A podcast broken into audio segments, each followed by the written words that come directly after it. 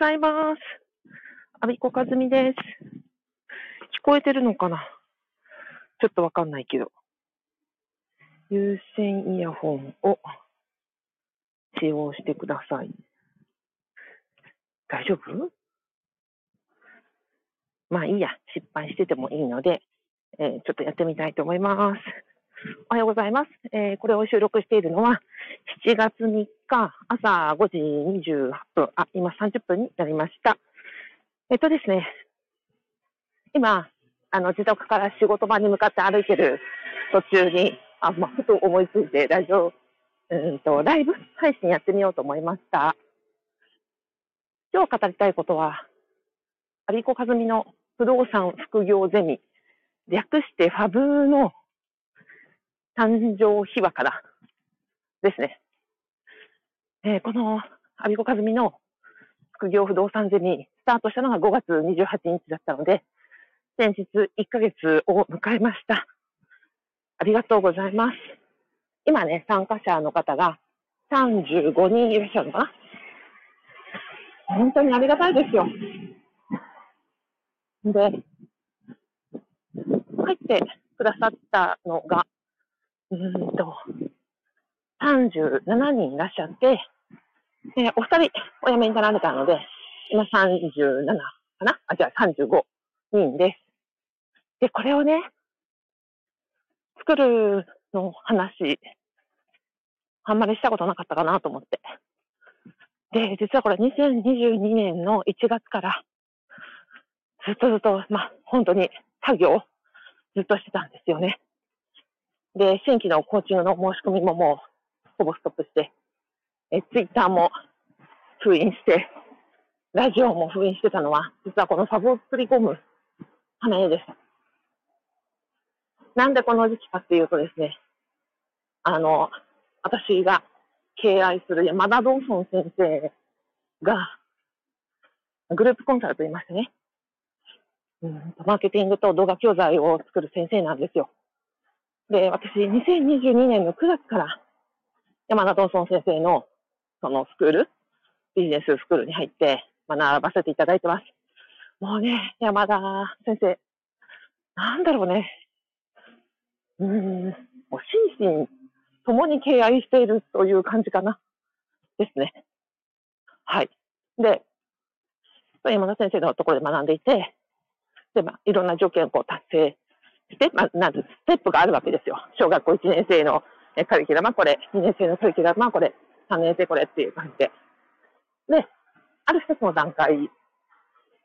を、まあ、超えられた人、そこまで到達できた人は、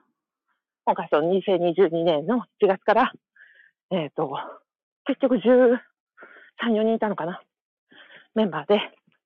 コンサルしますと。で、そこで、新たなサービスをみんな用意どんで立ち上げようと。で、そのご指導を先生にしていただきますと。で、まあ、非常に難しくてですね、もう企画だけで私2ヶ月ね、泣いて泣いて悩悩みましたね。で、企画出してもダメだし、ダメ出してもダメだしっていうことで、えっ、ー、と、ああでもない、こうでもないやりながら。で、その、プロセスはみんな共有していてね、えっ、ー、と、企画のところでは、そのフォーマットがあって、こういうところをちゃんと網羅する企画を作りなさいよと。で、みんなそれぞれ自分のビジネスにおいて、こうこうこういうのをやりたい、こういうお客さんにこういうものを届けたいっていうのを案作るわけですよ。はあ、まあ私ね、その、うん、その企画を立てるときに、こうじゃないでしょうか、まあ公務員の方に副業とか企業独立とか、そういうことの、え、問題解決、職場のね、お悩みを解決できるような商品作りをするというので、ちょっと立てたんですけど、何回ダメ出し食らったかなうん。1ヶ月くらいはとりあえずその構成で悩みですね。で、ここかなというところで OK いただいて、またその後、商品をどうやって作るのか、私何ができるのか、もう散々悩んで、ああでもない、こうでもない試行錯誤して、で、メニューが出来上がったのが2ヶ月後。だから、1月から多分3月ぐらいまでは、もうずっと悩んで悩んでだったんです。で、4月からようやく教材作りに、3月から4月かな、に入れまして、そこから、まあ、の動画を撮ったり、守備を調べて、そのファブですよね。えー、本読んでセミナー受けて、それをずっとアウトシットとして、ね、この情報はいらない、この情報はいる、ね、公務員の方が、全くの初学者が学ぶんだったら、他の場所で学べないこと？なんていうのかな？普通の不動産スクールでは、もう自分で、なんか、専門用語が分かって、シミュレーションできるって、もう物件持ってるってとこからスタートなんでね。そうじゃなくて、もう本当にゼロから始めたいと思う人が、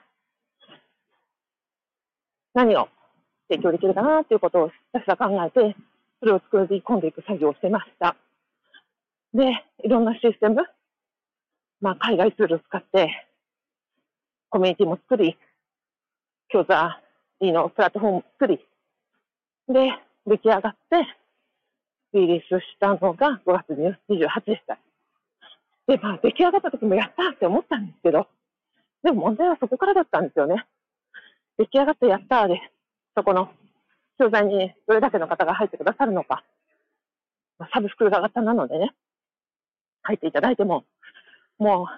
う、まあ、毎日毎日、ね、ご大会の方もいらっしゃるし、新しく入ってこられない方がいらっしゃ、新しく入ってくる方がいらっしゃらなければ、まあ、どんどんどんどんされていくわけで、本当に毎日毎日そことの戦いというか、ね、パブのメンバー皆さんに価値を提供を届けるのもそうだし、新しい方に入っていただくっていう活動も続けなくちゃいけないし、で、今までね、まあ、ずっとやってます、コーチングプレイスの講師とか、他の活動？も、えー、やっていくし、で、もう一つね、その山田道先生の6月3日に企業準備のオンラインスクールで A ビレッジっていうのを立ち上げられたんですよ。そこで、えっ、ー、と、おかげさまでその、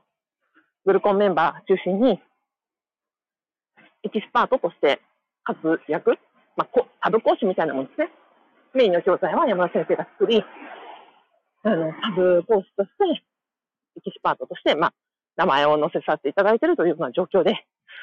そちらはね、ほとんどまあ活動できてないに等しいですけど、でも、まあ、そんなことも始まったりして、まあ、いっぱいいっぱいですよ。という感じです。で、何を言いたいかというと、そのパブを作るにあたっては、やっぱり山田先生がいらっしゃってこそだったし、フルポンのメンバー十何人、ものすごい方ばっかりですよ。もう私、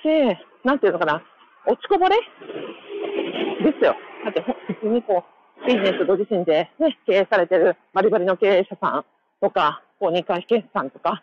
例えばユーデミーで1万円以上の受講生がいらっしゃるとか、もう、なんとか、ストア化でね、なんか1位を取ら取ってらっしゃるとか、もう実店舗経営で、もう何十年もね、経営されてるとか、何年か経営されてるとか、方々の中にですね、まあ、元役人がぽつりと来まして、ね、ビジネス偏差値まあ、ゼロというかマイナスの人間ですよね。が、まあ本当私、アウェー感、まあ、アウェーじゃないですね。いや、ちょっと本当場違いな感じはずっとしてました。が、それでもね、本当に、まあ先生の指導力、まあ、正しいことは正しいといい、よかったらよかったといい、そこは違うと言えばそこは違うという。で、相手の可能性とか、まあ私の、まあ、できないところじゃなくて、生きてるところとか、可能性とか、いうところに目をこう向けてくださる。それがあったからこそ、まあ、希希望というか、まあ、私でもなんとかなるんじゃないかってずっと思わせてくださってるってことなんですよね。でも本当グループメンバーの皆さんも素晴らしくて、やっぱりね、なんかそういうお客様に支持されるって方は、人格的にも、なんていうのか、その専門領域においても、どっちも両立成り立つんだなって、すごい方々ばっかりでした。めちゃくちゃ優しくて。で、私ができないの分かってるから、もういろんなこと助けてくださるんですよ。だから本当先輩方に助けられての6ヶ月間だったんですね。で、その、まあみんな、6月末をもってのグルコン期間は終わり、まあ、あとは自分で船ですっていうところです。まあ、すごい寂しいんですけどね。いや、でも、なんか、自分の未知の領域に挑戦できてよかったし、この世界を見れてよかったっていうふうに思ってます。で、まあ、ただ、今回挑戦したことは不動産なので、私自身も経験ないんですよね。あ、すさん、おはようございます。あ、よかった。音聞こえてるんだ。ありがとうございます。えっと、な、なんだっけ？あ、そうそうそう。うん。ファブ、ファブの立ち上げ回しをしてました。うんと、あ、そうそう。不動産を選んだのはやっぱり私がやりたいことじゃなくて、もちろんお客様にとって何がベストかって考えて、ああでもない、こうでもない考えた結果、やっぱり最後ここだっていうのは、不動産だったわけですよ。でも私ね、どうやればなければ、不動産の物件買ったことがない。あ、土地を買ったか。土地を買って、あの、高値掴みをしたという失敗経験はあるものの、えっ、ー、と、収益物件を買ったことはない。ということは、まあ、それに関してね、サブスクビジネスを立ち上げたっていうことは、なんて言ったらいいのかな。私自身が海外旅行に行ったことがないのに、えー、海外の、なんだっけ、ツアーガイドを引き受けて、あの、お客様をご案内しますみたいな、そんな緊張感。結構すごいですよね。があります。それでも、あ、それがいいって、その、ベテランツアーガイドじゃなくて、これから私自身も初めてのことに挑戦するプロセスを皆さんに共有していくので、そ、そんなのって多分他のスクールじゃ絶対見られないんですよね。だってね、メガ大家さんとか、プロ大家さんばっかりだから。だから、そういう意味では、私がこうビビりながら、毎日挑戦している姿をお見せする。まあ、失敗もあり、わかんないこともあり、うん、そんなプロセスが今、ファブの中でご提供できている価値になります。新しいことに挑戦するって、まあ、他にもいろいろあってね。いややっぱね、怖いですね。久しぶりにね、私、人生47年生きてきまして、不眠ってなったことないんですけど、あの、なんだっけ、布団に入れば3秒で寝れるのが自慢だったんですが、もう今年はさすがにね、この、最初、1月から、なんだっけ、パブを立ち上げる準備をしてきて、で、ね、おわその立ち上がった後も、運営、それから新規挑戦がいっぱいあって、あ、あこさんおはようございます。まあ、眠れない、眠れない。昨日も、なんだっけ、コーチング終わったのが夜8時半で、その後もなんかハーブのあれこれで物件リサーチとかしてて、で、11時ぐらいに家に戻って、で、シャワー浴びてさあ寝ようと思っても、まあ、目が冴えちゃってね、眠れなくて。で、今日これから、6時からコーチングのセッションで、で、8時からは、うんと、日中朝8時のコーチングプレイスの講座なんですね。だから今の時間、出勤途中なんですけど、睡眠時間4時間ないね。なんですけど、まあ、なんか、はい。そんな交感神経優位な状態です。まあ、こういう経験も必要かなって思ってるんですよね。新しいことに挑戦して、眠れなくて、辛くって、まあ泣いたりとか、苦しんだりとか。それって多分、まあもちろん私じゃなくてみんな同じじゃないですか。それぞれの領域で。例えば、なんだろうな、管理職になりましたとか、部下抱えましたとか、激しいプロジェクトにね、あの、巻き込まれましたとか、人事異動になりましたとか、まあいろんなことをみんな抱えながら生きているわけで、まあ私もその一人であって、で、あ、今の私にとってはこれがとってもハードなんだなって感じてるってことです。で、じゃあなんで毎日なんか頑張れてるかっていうと、まあ、それは師匠がいるからですね。自分はなんかあんまり頑張れる、もう本当自信ない、ないない尽くしですけど。でも、私は山田道尊先生のことを、まあ本当心からケアしているので、私は、じゃあ大丈夫と思えなくても、そうやって先、もう、はるか先を行った先輩が、あ、大丈夫、お前ならできるよって言ってくれる？ほら、そっかって。もうその言葉信じるしかないですね。信じて進んでる。コーチングも同じですね。うんと、公務員退職するときに、起業して自分で稼げるなんてそんな自信なんてないですよ。ね。だけど、その時私は、えー、花尾さんのコーチングプレイスの講座の受講生ですよ。えー、2018年4月から9月まで。で、受講しながら、秀明さんが、どうやって、その、プロとしてコーチングを提供し、お客様とかか関わっていらっしゃるかっていうのを生で6ヶ月間学ばせていただいて、よしと、私はこの人のやり方を学んで、この師匠がいらっしゃるから、まあ私もやってみようということで、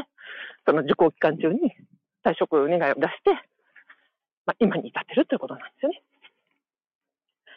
だから、なんか、私が自信があって進んでるわけではなく、むしろ自信がなくて、だからこそ師匠についてるし、師匠を自分は信じられないけど、師匠のことはもう、ひたすら盲信してる。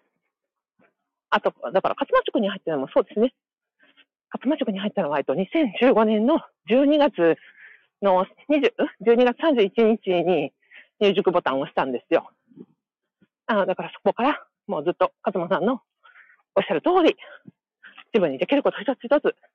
ね、なんか茶色いあの象印の鍋買ったり、ヘルシーを買ったり、うん、そんなことをしながら、勝間さんの教えに基づいてれば、きっと幸せがついてくると思って、もうひたすら愚直にやっているというところです。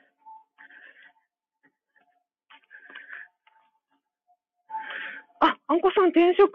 苦戦してるけど調整します。うん、うん。あ、スーさん、そうそう。ツアー感。そうですよ。そうなんですよ、ファブ。そうでしょ。だって私物件持ってないけど、自分でさ、ね、物件持つ、あの、物件100本トップとかやりながら、それを皆さんにお伝えしてるだけなので、本当に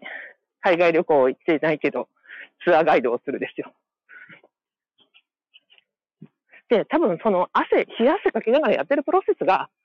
多分、サブメンバーの皆さんには伝わってるはずなんですよ。ひしひしと。だからそこが、サブの価値。こんなの、多分全国のたくさんの親塾があり、不動産スクールあると、こんな、こんなとこ多分一つしかないので、はい。だからその01を作るときの怖さあるじゃないですかね、ハンコさんも今、転職活動するときって怖いですよね。面接受けたりとかさ、まず書類作るときとかさ、いや、ここの会社どんなところなんだろうとか面接行ってね、なんかケチョンケチョンに言われるんじゃないかとかさ、転職活動そのものが、やっぱり先の見えない、ね、海外ツアーみたいなもんですよ。で、一回例えば経験してれば、まあ、ゼロではないにしろですよ。でも、転職って、ね、毎年毎日毎日やってるもんじゃないから、例えば5年前に転職経験があるからといって、で、5年後にもう一回転職するってなったら、またそれはそれで全然状況違ってますからね。今だとコロナ前の転職活動が、今コロナ、アフターコロナの転職活動って、もうメソッドが全然通用しないって言われてますしね。業界地図だってガラッと変わったから、今まで転職経験があるという人でもやっぱりゼロからの怖いなと思いながら転職活動してるんじゃないかなと思うと勝手に推測いたします。いや、あんこさん、そうそう、ね、スタンド FM ね、始めたきっかけ、あびこだって、もう、あんこさんが何度も何度もおっしゃってくださってね、なんか、それでですよ、それであんこさんが続けてる？のがすごいんですよ。もう、え、もうな、どのぐらいになります？私が始めたのが7月2日だって、荒井地が言ってたので、えっ、ー、と、あ、昨日で、ん ?1 周年か。はい。で、その後すぐに多分、あんこさん始められましたよ。176回、すごいすごい。パチパチパチパチパチ。そう。だから、やってみたよっていうのなんか簡単だけど、176回続けてきたのはあんこさんですからね。それで、話してらっしゃることに、ね、また愛があって、味があってさ、で、その、ゆくゆく必ずしも誰も介護って、ね、あんこさんがこの介護のお仕事をされていることを放送されてますけど、介護ってさ、誰しも自分もそうだし、ね、親のことも対面するから、知りたいんだけど、なんか知りたくない、怖いっていう感じがありますよね。だからそこは、あんこさんのね、優しいトークで、あ、そういうふうに人間年取っていくんだって、なんか、柔らかく感じさせてくれる？で、老化も死も、まあ誰しも訪れる。で、その世界と日常の風景を切り取ってくれるあんこさんのあの世界観っていうのはね、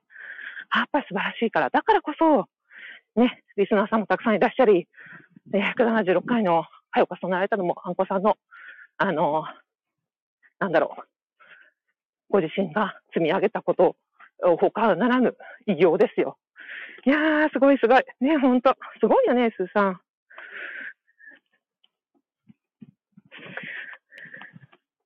あ、スーさん、うんうん、組織ね。組織はね、ちょっともうすぐね、仕事場に着きそうなので、組織での苦しさっていうのはね、またね、その、フリーでやってるその辛さと違うんですよね。うーんと。人間関係でパワー吸い取られるじゃないですか。そこなんだよね。で、私みたいにそのフリーでね、やっていくと、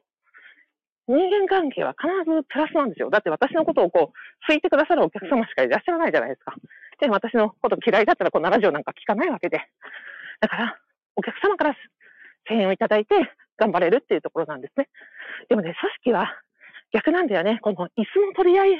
という組織だから、お互いお互いがこう、妬んだり気がんだり、足引っ張り合う世界なんで、基本はね、エネルギー奪われる社会なんですよ。だからそこはそこでのね、戦い方がね、難しいので、単純に、自分はマシなんだからって言い聞かせずに、あれですよ、大変さはちゃんとあるので、組織の中での。うん。あの、そこの話はまたちょっとおいおい話していこうと思います。今ちょっと仕事場に着きましたので、えー、これで終わりたいと思います。スーさん、アンコさん、聞いてくださりありがとうございました。はい。これで初めてのライブ配信が終了いたします。はい。ありがとうございます。じゃあ、じゃあ今日も良い一日をお過ごしください。有岡かのみでした。